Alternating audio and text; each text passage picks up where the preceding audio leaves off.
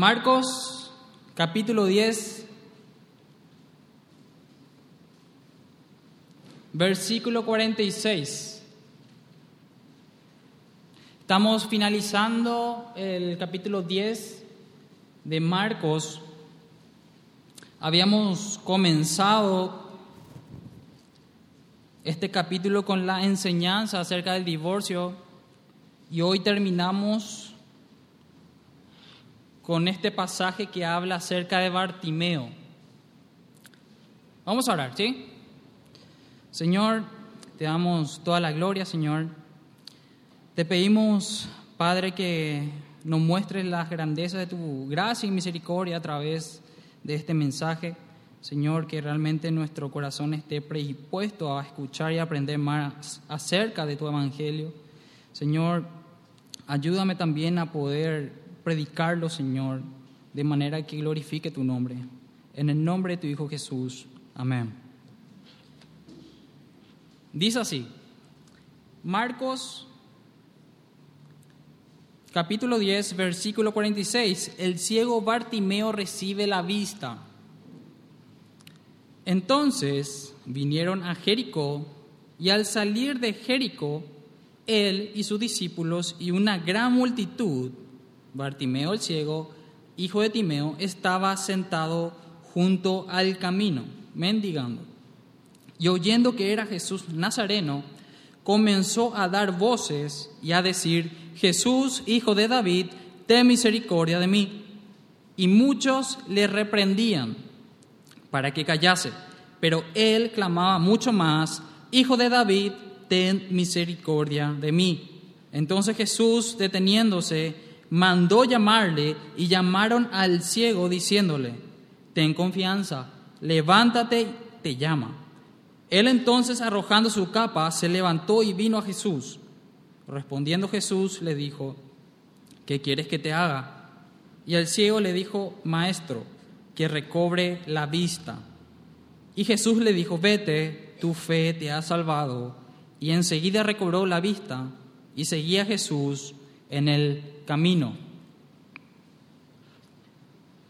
Habíamos estudiado en el Evangelio de Marcos que en este momento Jesús estaba ya finalizando su ministerio, sí que más que nada se centró en el norte de Israel, en la zona de Gadara, en la zona de Genezaret, de Galilea, de Tiro y Sidón también, donde hizo muchos milagros, predicó el Evangelio, sí. En este momento Jesús estaba caminando a Jerusalén, la capital de, de Israel, y en el camino había dado una buena lección a sus discípulos antes de llegar a esta ciudad, donde le había enseñado acerca de no vanagloriarse y querer ser el primero, ¿sí? Más que nada a que uno, si desea ser grande, tiene que ser servidor de su hermano. Eso nosotros pudimos ver en la prédica pasada. Entonces Jesús sigue este, este, camino a Jerusalén y llega a la ciudad de Jericó. La, la palabra nos dice que ellos entraron y al salir, una multitud nuevamente seguía a Cristo. Esto era muy común, también lo estudiamos, este era el contexto, mucha gente iba a Jesús, él predicaba el Evangelio, sanaba enfermos, hacía señales, ¿sí? Y eso ocasionaba que muchas personas, donde quiera que se vayan, o que se vayan ellos, muchas personas le seguían. Unos con corazón sincero, otros con intereses superficiales y otros con malas intenciones. Pero en sí una multitud siempre estaba alrededor de Jesús y sus discípulos. Entonces, una gran multitud, y dice la palabra que estaba allí Bartimeo, el ciego, hijo de Timeo, estaba sentado junto al camino mendigando. Y, había, y esto había ocurrido justamente como dijimos, ¿verdad? Eh, antes de llegar a Jerusalén, esta ciudad estaba situada, o sea, está situada a menos de 30 kilómetros, de manera que Jesús cada vez más se iba acercando a Jerusalén. Ellos entraron en Jericó y Bartimeo, hijo de Timeo, este nombre no es un nombre propio, en lo que en realidad significa Bartimeo es hijo de Timeo. Así le llamaban. Entonces, la Biblia, en, varias traducciones directamente, pone un paréntesis como la NTV y dice hijo de Timeo. No es un nombre propio. Y él tenía una capacidad especial, él no podía ver. Él era ciego y en el contexto judío en el cual él, estaba viviendo no era necesariamente una ventaja ser ciego o paralítico, porque las mayores actividades laborales de aquella época eran donde uno requería usar una fuerza física. Entonces, teniendo el contexto judío de, de que era gobernada sobre, sobre él, había un, un gobierno que era el, el imperio romano y que cada ciudadano debía pagar tributo, entonces Bartimeo realmente tenía un serio problema. No podía trabajar en un trabajo común, que era para la mayoría por su capacidad especial.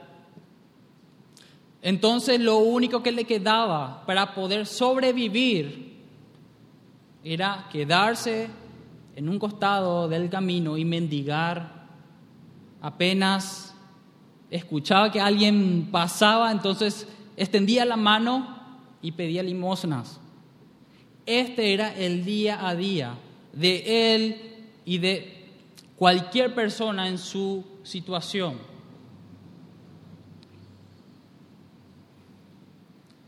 Aún así podríamos decir que un paralítico podría utilizar su vista y sus manos para hacer un tipo de trabajo, pero al no tener unos ojos para ver, eso le da una realmente una desventaja muy grande. En el versículo 47 podemos ver en la palabra de Dios que dice, y oyendo que era Jesús Nazareno, comenzó a dar voces y a decir Jesús, Hijo de David, ten misericordia de mí. Este, esta rutina de, de Bartimeo, este día a día de Bartimeo pronto, este día rutinario que acababa de empezar, pronto se tornó un día especial, porque el Hijo de Dios estaba pasando cerca de él. No era un día común, mucha gente le seguía, Bartimeo se da cuenta de esto y empieza a gritar, Hijo de David, ten misericordia de mí. En Lucas 18, versículo 36, podemos ver la historia paralela, cuenta la misma historia, la Biblia, acerca de este hombre. Y nos da un detalle nos da un detalle más para poder entender lo que estaba ocurriendo allí. En Lucas 18, versículo 36 al 37, podemos ver que la palabra nos dice que Bartimeo pregunta qué es lo que está, lo que está ocurriendo. Evidentemente había mucho ruido, mucha gente pasando, entonces él pregunta lo que está ocurriendo y le dice que era Jesús el Nazareno. Es por eso que nuestro versículo 47 dice, y oyendo que era Jesús Nazareno, comenzó a dar voces. Ahora bien, hermanos, en el contexto judío, decir o referirse a una persona como hijo de David, no solamente daba una, un hincapié a su genealogía. Y más si esa, si, si, ese, si esa referencia iba acompañada de un clamor de misericordia. ¿Por qué? Lo que realmente significaba esto, en referirse a alguien como hijo de David y añadirle un ruego como ten misericordia de mí, lo que significaba era que Jesús o esa persona era el Mesías que vendría del linaje de David y de hecho es Jesús. O sea que no solamente da un hincapié a lo que era su genealogía, hijo de David, sino que es el Mesías. ¿Por qué? Vayamos al segundo libro de Samuel, capítulo 7. Vamos a entender mejor esta confesión de fe, esta hermosa confesión de fe. Segundo de Samuel, capítulo 7, versículo 12.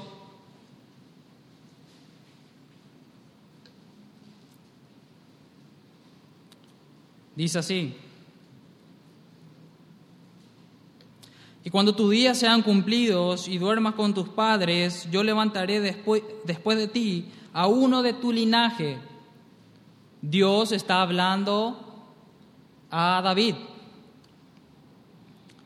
el cual procederá de tus entrañas y afirmaré su reino. Él edificará casa a mi nombre y yo afirmaré para siempre el trono de su reino.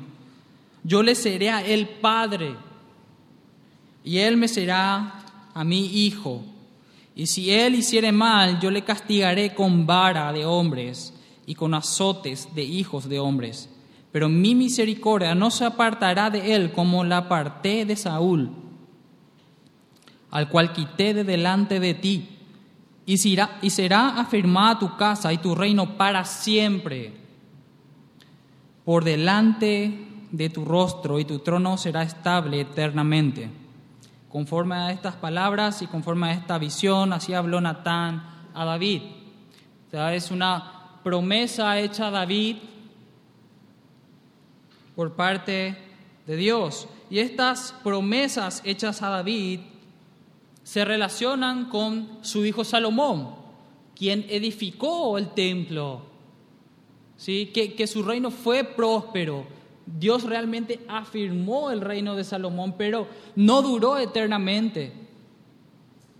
Lo que vemos en este pasaje es que el establecimiento de un reino eterno y temporal solamente pudiera hacer o aplicarse al Mesías, al Hijo de Dios, al Cristo, porque Él iba a venir, iba a instaurar su reino y eso duraría eternamente.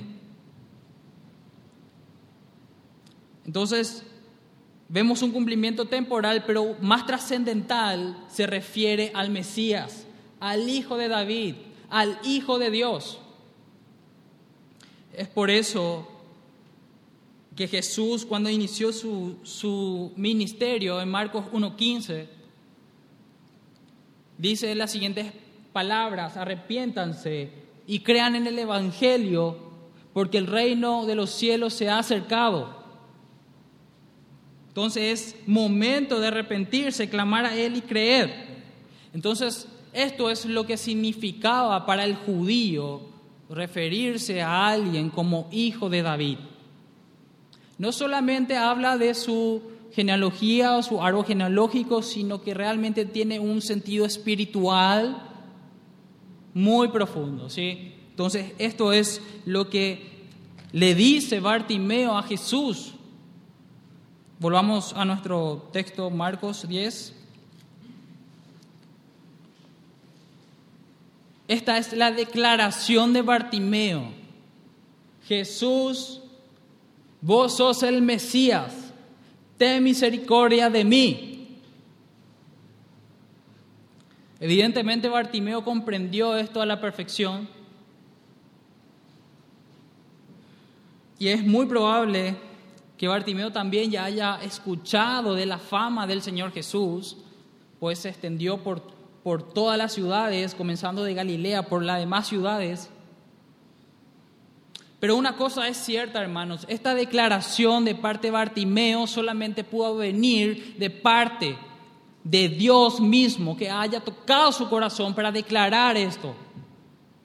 Fue una convicción y una declaración de fe nunca antes vista en el Evangelio de, de Marcos hasta este momento tal y como lo confesó Pedro en Mateo 16, 17. Solamente una revelación del Padre a un corazón de un pecador puede hacer que uno clame de esta manera. Y estoy seguro que en este, en este momento muchos de nosotros conocemos de este clamor, porque fue el clamor que nosotros dijimos cuando nosotros rogamos misericordia a Dios, cuando entendimos nuestra condición pecaminosa. Esto mismo estaba viviendo Bartimeo. Versículo 48. Y muchos le reprendían para que callase, pero él clamaba mucho más, Hijo de David, ten misericordia de mí. La Biblia no dice específicamente quiénes eran las personas que reprendían a Bartimeo para que guarde silencio. Pero en Lucas, nuevamente Lucas 18, versículo 39, Lucas 18, versículo 39,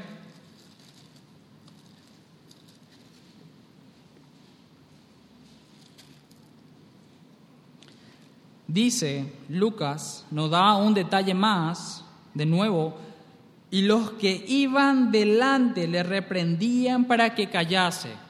Marcos nos dice que eran muchos y Lucas nos dice que eran los que iban delante, los que iban más cerca del Señor. Ahora, ¿por qué les muestro esto? ¿Por qué hago mucho hincapié en que eran muchos y que iban cerca del Señor.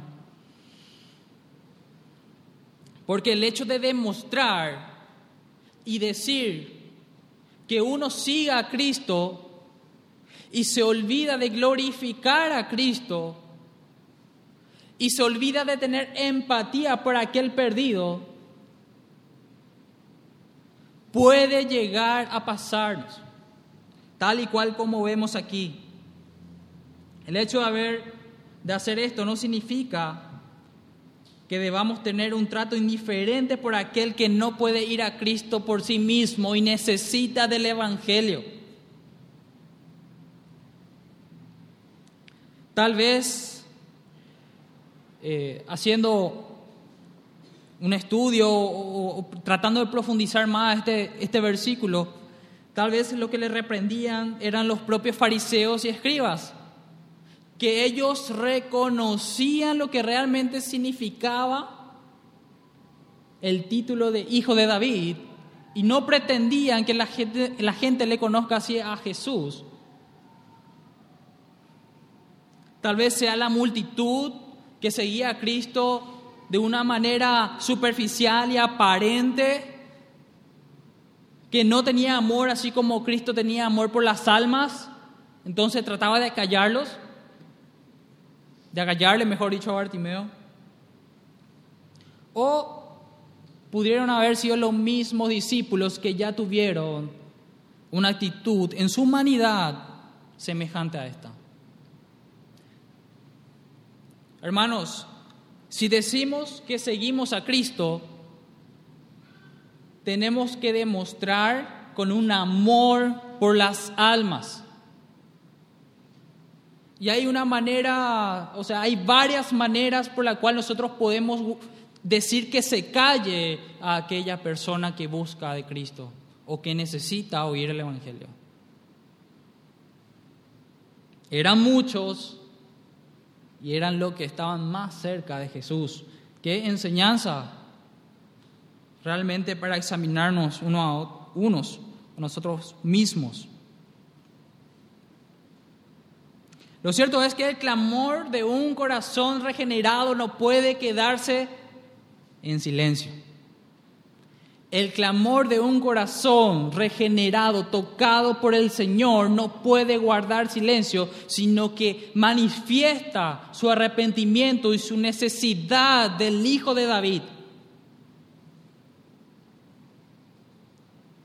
No podía quedarse callado Bartimeo ante aquellos que lo intentaban silenciar, aquellos que querían ponerle un grillete de silencio. Es imposible. Un corazón tocado por el Señor, por Dios, indefectiblemente pide misericordia y va a Cristo. Pero él clamaba mucho más, Jesús, hijo de David, ten misericordia de mí. ¿Cómo quedarse callado ante la presencia del único Salvador?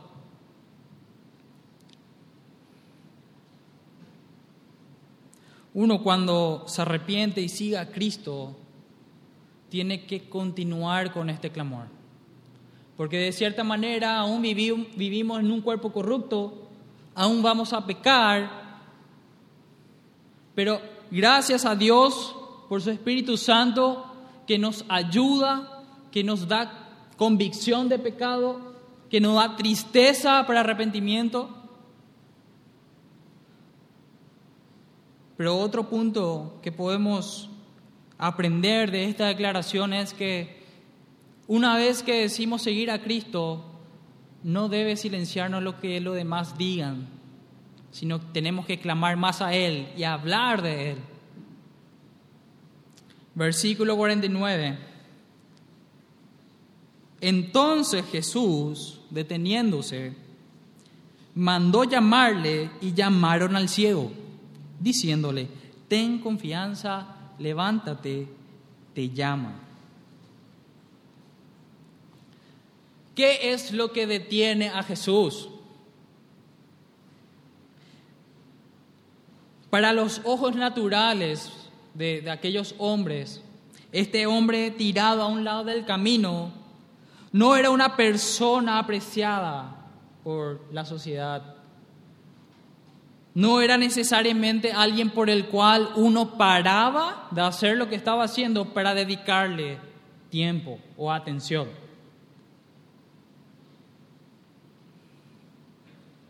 Aparte, ¿cuánto más estaban en la misma situación que Bartimeo?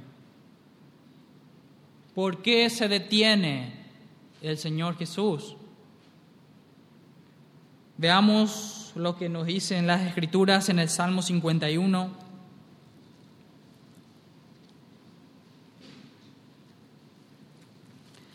en el Salmo 51, versículo 17.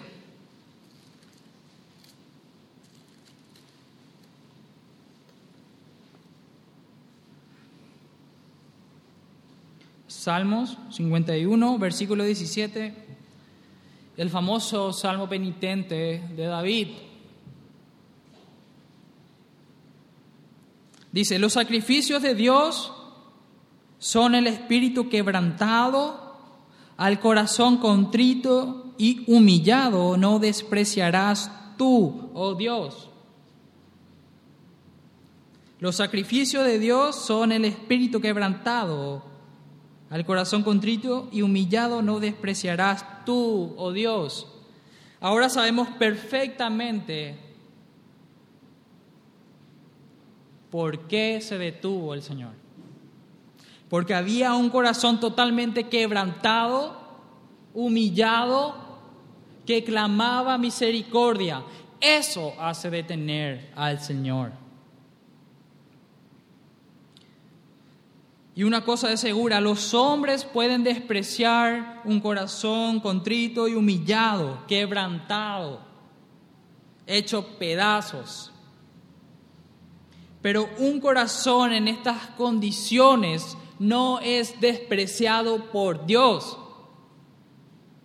Jamás.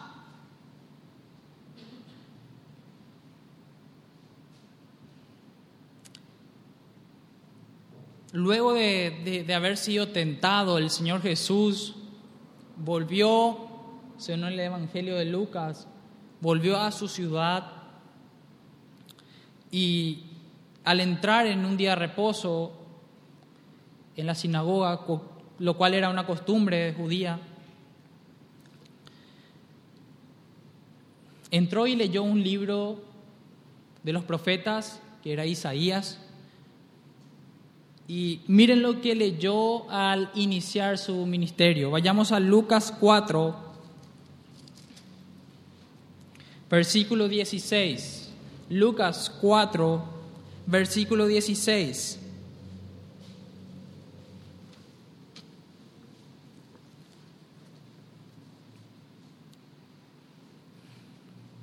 Dice así,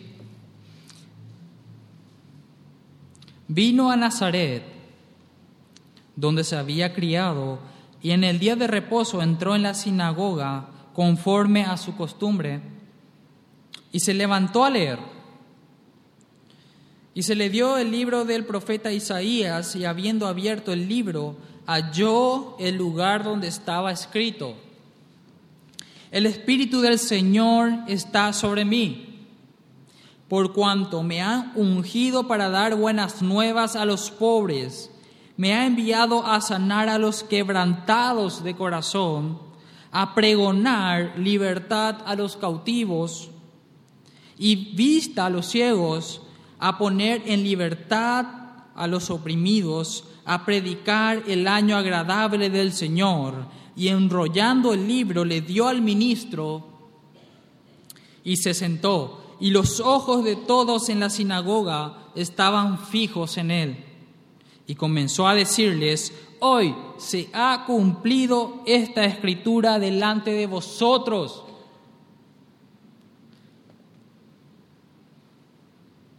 había llegado el que nos iba a salvar y empezaba a enseñar esto.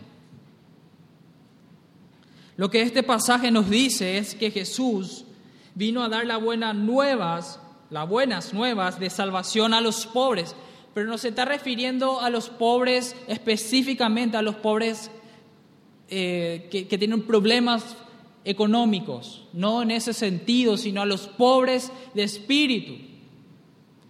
Así como lo tenía Bartimeo, pobres de espíritu, reconociendo sus pecados. Esto no tiene estatus, no tiene nivel social. Todos aquellos que tienen este corazón y reconocen sus pecados delante del Señor, son buscados por Cristo porque por ellos Él vino.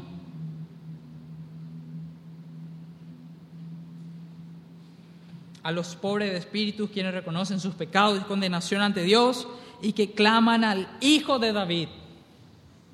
Jesucristo, el Hijo de Dios, es Salvador.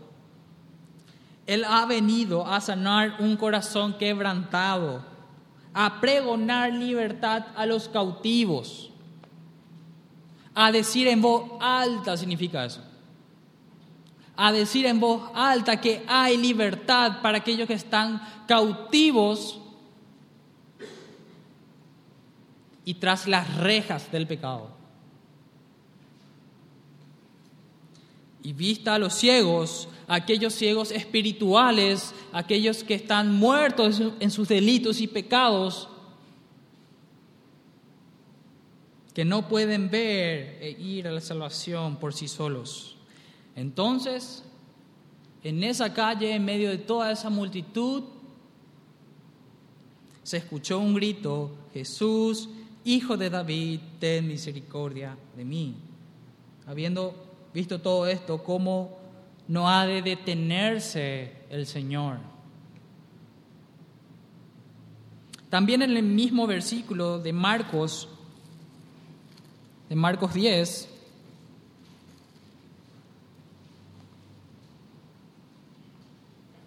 vemos que dice, mandó a llamarle, versículo 49, mandó llamarle y llamaron al ciego diciéndole, ten confianza, levántate, te llama. En el versículo anterior nosotros vimos que había personas que reprendían a Bartimeo para que guardase silencio. Y en esta parte del texto nosotros vemos un claro ejemplo de un seguidor verdadero. Está dispuesto a obedecer a su Señor. y dispuesto a entregar buenas noticias. Tampoco sabemos quién o quiénes fueron las personas que llevaron este mensaje, este, este mensaje de confianza a Bartimeo. Pero nosotros, sin duda alguna, debemos hacer lo mismo. Un cristiano que no da, que no predica, es un cristiano estéril. Está muy lejos de solamente venir un día a la semana a la iglesia y andar como uno quiere durante la semana.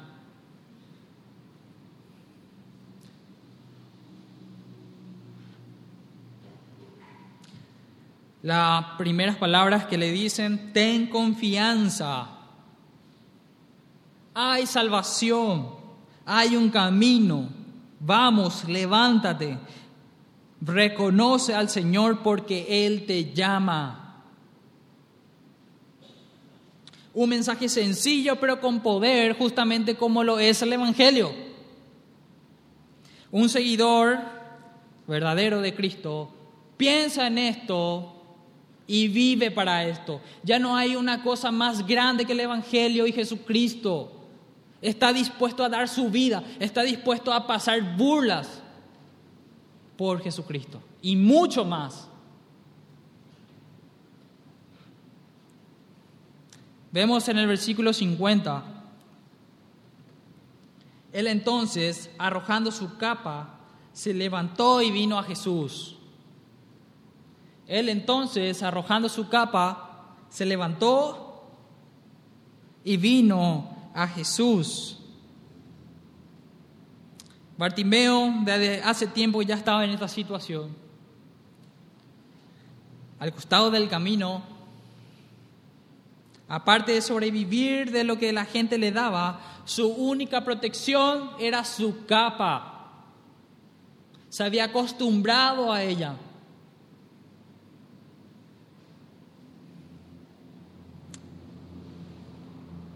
Le servía de abrigo y también le daba de calor por las noches.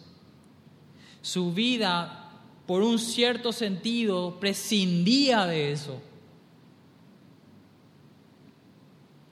Pero nada hay más importante, no hay nada más importante que en un encuentro con el Señor. Ya no importa nada. Al escuchar el llamado del Señor, ya no importaba si la tenía o no, porque había hallado la verdadera esperanza, la verdadera protección, había hallado todo.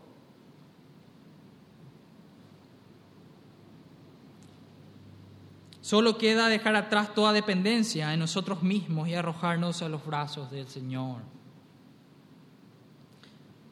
Versículo 51. Respondiendo Jesús le dijo, ¿qué quieres que te haga? Y el ciego le dijo, Maestro, que recobre la vista. Una vez que fuimos regenerados por el Espíritu de Dios y, creímos en el Evangelio, una vez que ya no tenemos un corazón de piedra, ya tenemos un corazón de carne sensible al pecado, una vez que tenemos esto, somos adoptados por Dios por medio de Jesucristo, ya no somos bastardos, sino hijos de Dios. Entonces ahí es donde nosotros encontramos al verdadero Padre, el espiritual. Entonces pedir como un hijo pide a su Padre lo que uno desea, sabiendo que Dios en su sabiduría sabe nuestra situación y también nosotros tenemos que saber descansar si nos da o no. porque sabemos que Dios actúa acorde, de su, acorde a su voluntad, que es perfecta.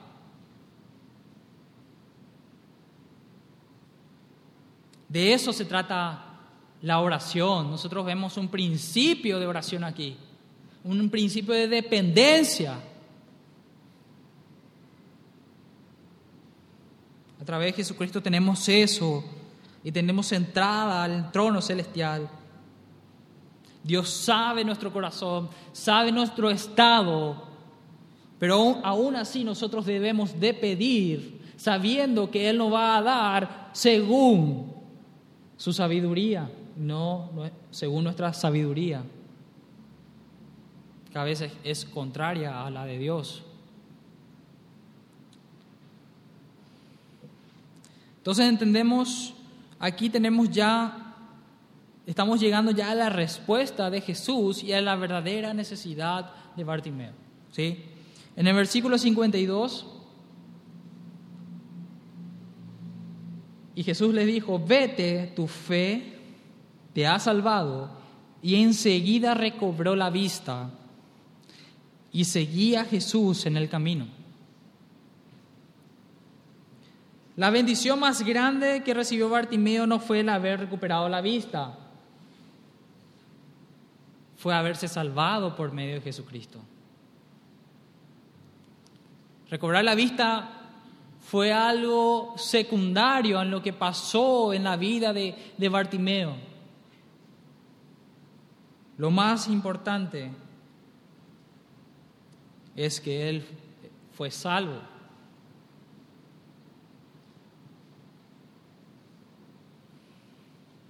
Hasta el momento, como, lo habíamos, como habíamos visto, no hubo una declaración de fe como esta en todo el Evangelio de Marcos. Y no necesariamente, lo interesante hermano es que no necesariamente vino de, de lo que uno en ese tiempo esperaría de una persona que uno espera que, que reconozca a Cristo, porque los fariseos podría decirse que eran los ideales para reconocer a Jesucristo y no lo hicieron. Entonces, el mayor reconocimiento o la mayor confesión de fe que podemos encontrar aquí vino de un hombre que era mendigo y tenía una capacidad especial, era ciego, no vidente. Y es esto lo que hace nuestro Dios, nuestro Dios, perdón. Es esto. Un corazón contrito y humillado no desprecia Dios. Hermanos, para el hijo de Timeo, Bartimeo, no era otro día normal para mendigar. Su salvación había llegado. Hoy es exactamente lo mismo a través del Evangelio. Hoy Jesucristo está cerca de los pecadores ciegos y necesitados de Él. Hoy. Cada pecador no arrepentido debe hacer este reconocimiento de lo más profundo de su corazón y gritar, Jesús, hijo de David, ten misericordia de mí arrepentirse de sus pecados, odiarlos,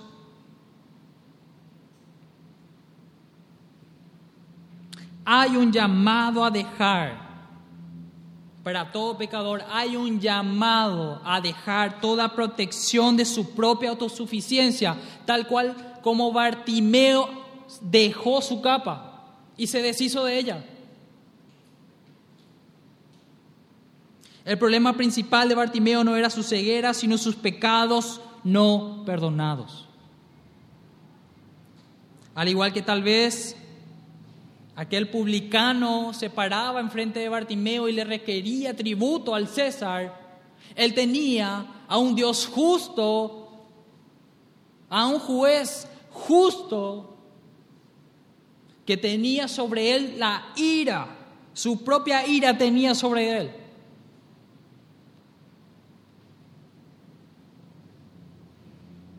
De la misma forma, la ira y justicia de Dios reclamaba su vida para muerte eterna y esa era la verdadera urgencia de Cristo, perdón, de Bartimeo.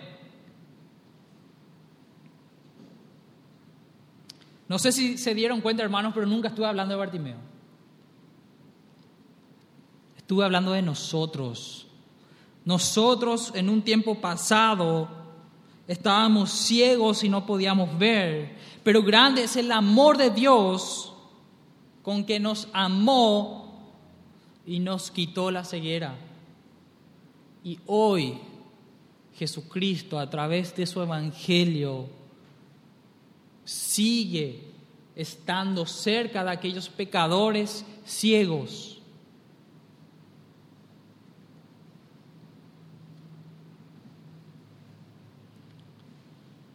Un mendigo en esta condición ciego a un lado del camino podría simular, simbolizar perfectamente a un pecador no arrepentido,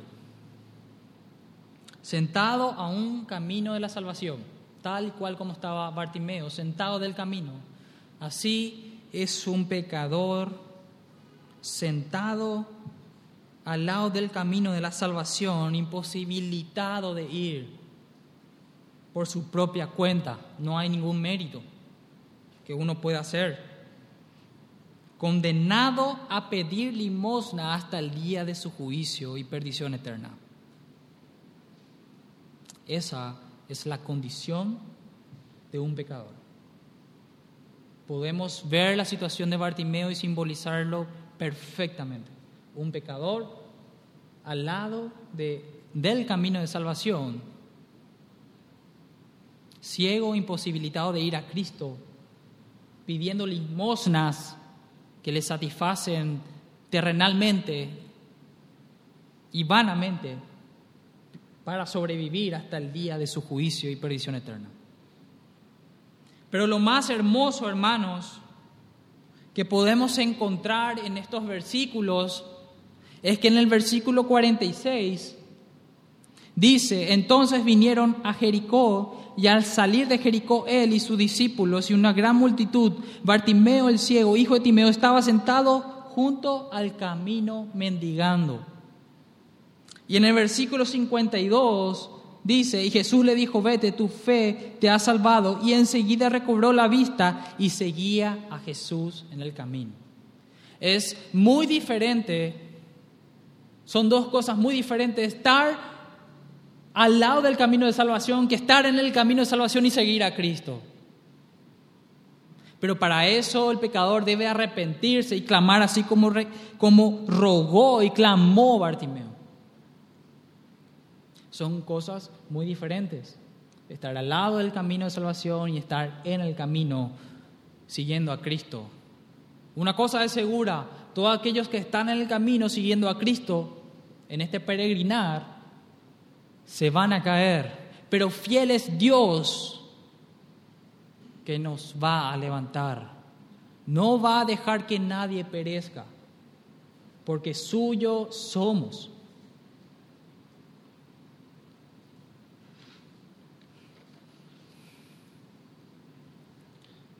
¿Recuerdan, hermanos, cómo comenzamos este mensaje en el contexto por el cual eh, se encontraba Jesús? Jesús se encontraba dirigiéndose a Jerusalén.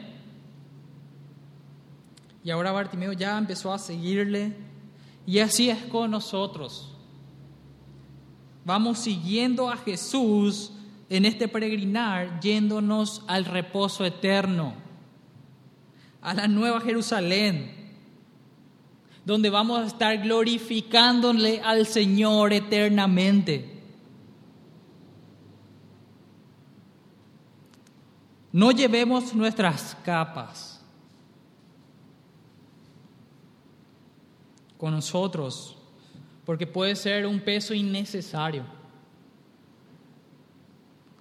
O un hábito pecaminoso que obstruya tu santificación. Tal y cual como Bartimeo se despojó y se entregó a Jesús, nosotros somos llamados a hacer lo mismo.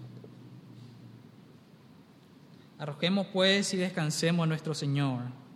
Y al mismo tiempo, siendo siervos útiles como aquellos que fueron y entregaron el mensaje, esas buenas noticias, el, el Señor te llama, ten ánimo. Esas mismas noticias nosotros tenemos que predicarlo a aquellos ciegos. Porque alguna vez estuvimos en la misma situación.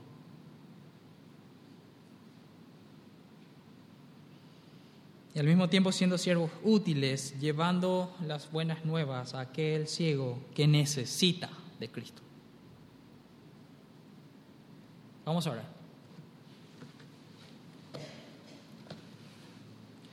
Señor, te damos gracias, Señor, porque recibimos vista a través de tu Espíritu Santo.